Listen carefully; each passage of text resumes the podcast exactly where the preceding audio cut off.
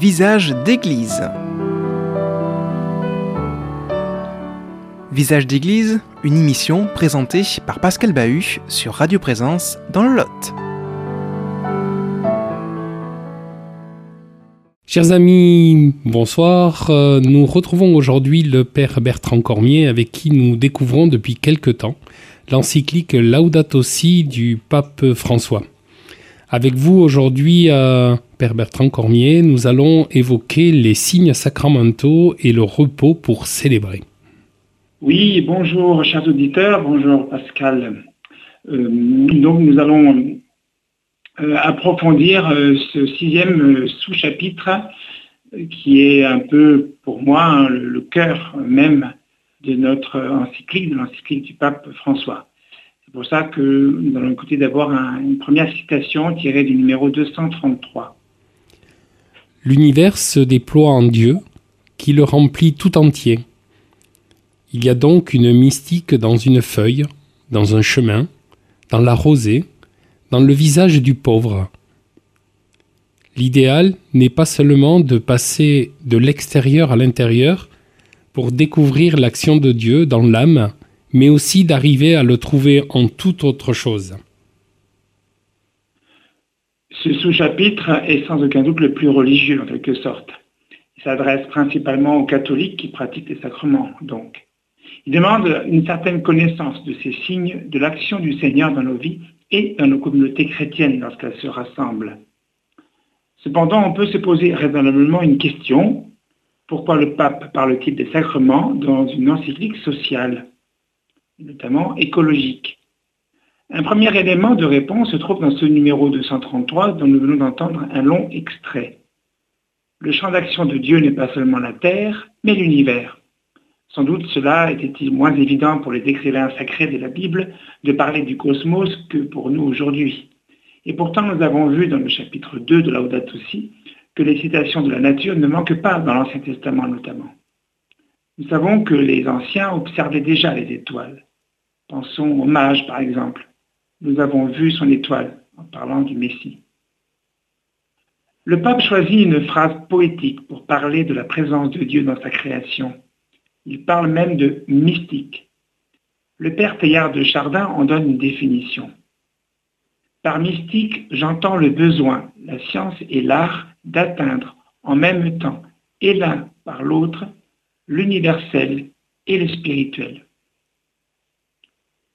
Si on sépare si facilement ce qu'on appelle communément le matériel du spirituel, la matière de l'esprit, cette mystique dont parle le pape essaie de rapprocher les deux selon le principe de Michel de Certeau, l'un n'est pas l'autre, mais pas l'un sans l'autre. Le pape nous a rappelé la foi catholique des origines. Nous venons tous du Père créateur et nous n'y retournerons pas sans passer par la création, notre création personnelle et notre environnement proche et même lointain. Si Dieu remplit tout entier, comme dit le pape, l'univers de sa présence, nous pouvons donc le rencontrer par toute chose créée. Être mystique, ce qui est donné à tout être vivant, c'est goûter cette présence divine non seulement en soi, mais dans l'autre, jusqu'à la feuille d'automne qui tombe de l'arbre et change de couleur. Si on connaît un peu la vie de ceux et celles qu'on appelle les mystiques, on constate que c'est bien ainsi qu'ils vivaient leur relation à notre Seigneur. Écoutons un extrait du numéro 235. Les sacrements sont un mode privilégié de la manière dont la nature est assumée par Dieu et devient médiation de la vie surnaturelle. À travers le culte, nous sommes invités à embrasser le monde à un niveau différent.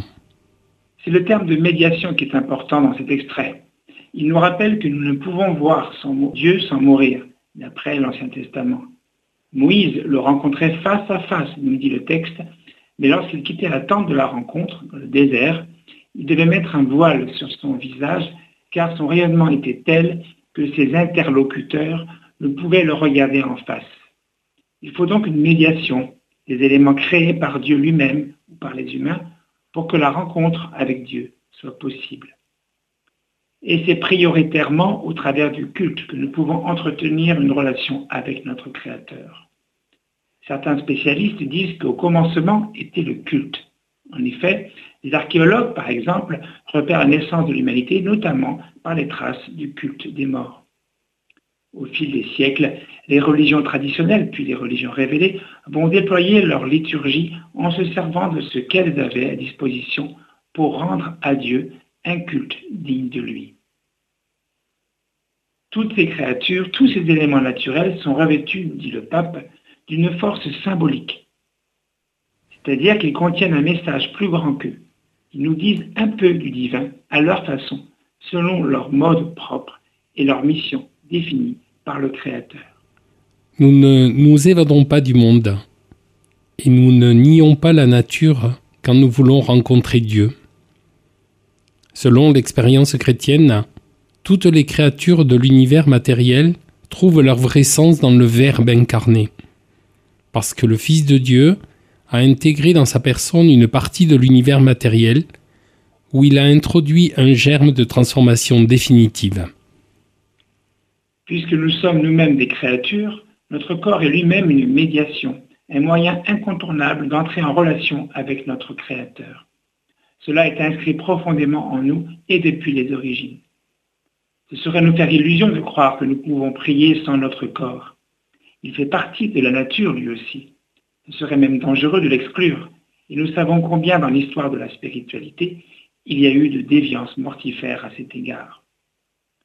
La venue de Jésus en ce monde a définitivement donné à notre corps sa réelle valeur, ou plutôt lui a redonné.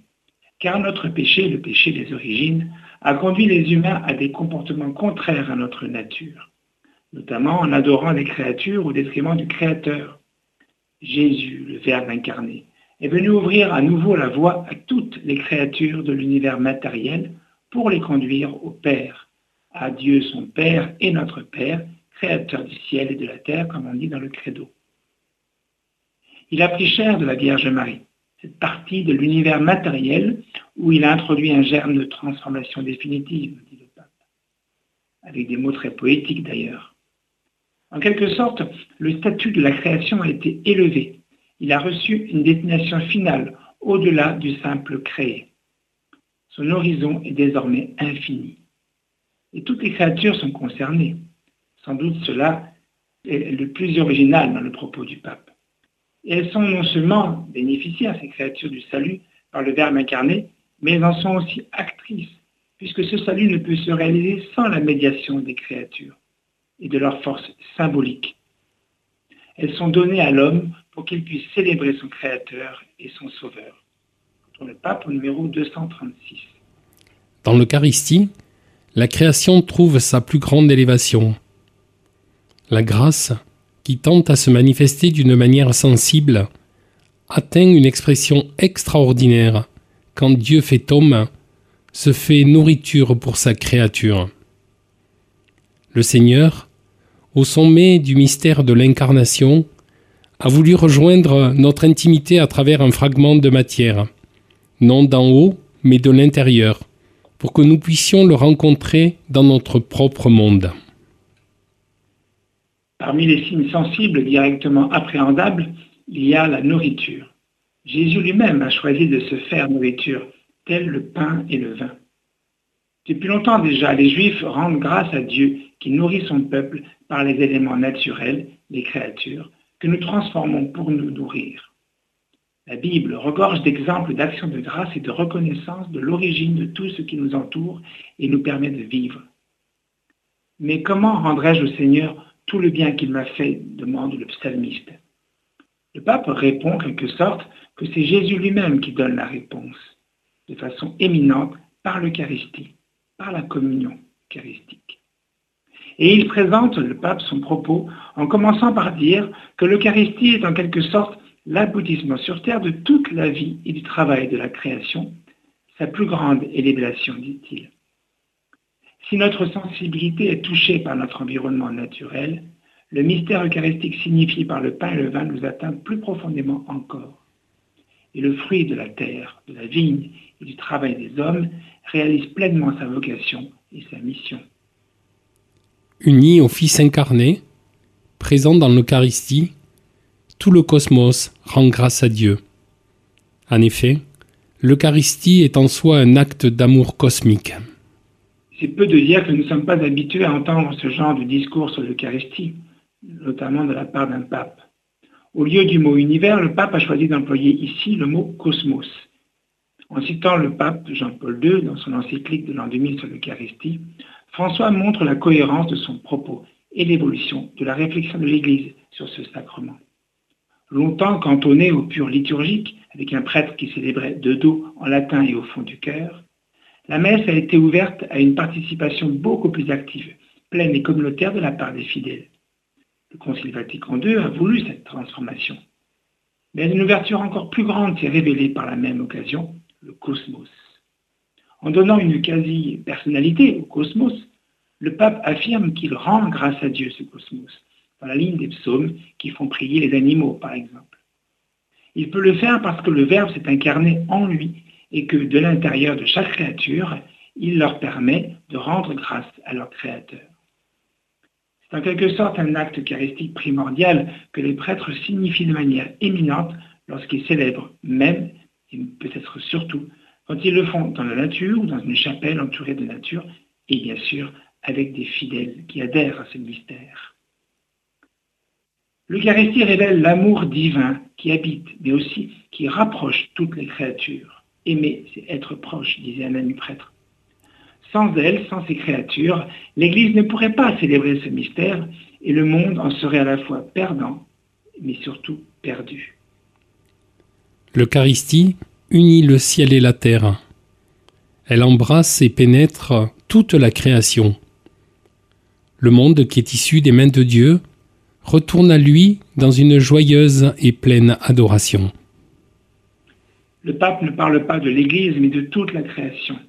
Il pense sans doute à la prière eucharistique numéro 4, qui commence et se termine par l'expression avec la création tout entière. Si c'est l'homme qui présente le pain, lui impose les mains et redit les paroles du Christ, ce n'est pas l'homme qui en est le seul bénéficiaire, mais tout le cosmos. Toutes les créatures, tous les êtres vivants attendent que nous célébrions l'Eucharistie, non seulement sur les autels, mais sur l'autel du monde, par nos vies, faites d'actions de grâce et d'offrandes, par amour, seulement par amour qui nous vient du Fils incarné. Et le pape de conclure en faisant le lien avec l'écologie et pour justifier son propos.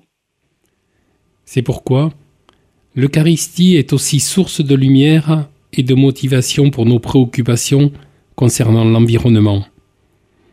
Et elle nous invite à être gardiens de toute la création. Rendons grâce de si belle mission qui nous est désormais rendue possible, puisque le monde continue de s'offrir à nous. Merci euh, Bertrand Cormier pour euh, ce nouveau grâce, ce nouveau rendez-vous, pardon, qui nous invite euh, à rendre grâce. Merci, on se retrouve euh, très prochainement. Tom était à la réalisation de cette émission. Quant à moi, on se retrouve la semaine prochaine pour un nouveau rendez-vous de Visage d'Église. En attendant, restez fidèles au programme de présence, aimez les gens et portez-vous bien. Visage d'Église. Une émission qui vous a été présentée par Pascal Bahut sur Radio Présence dans le Lot.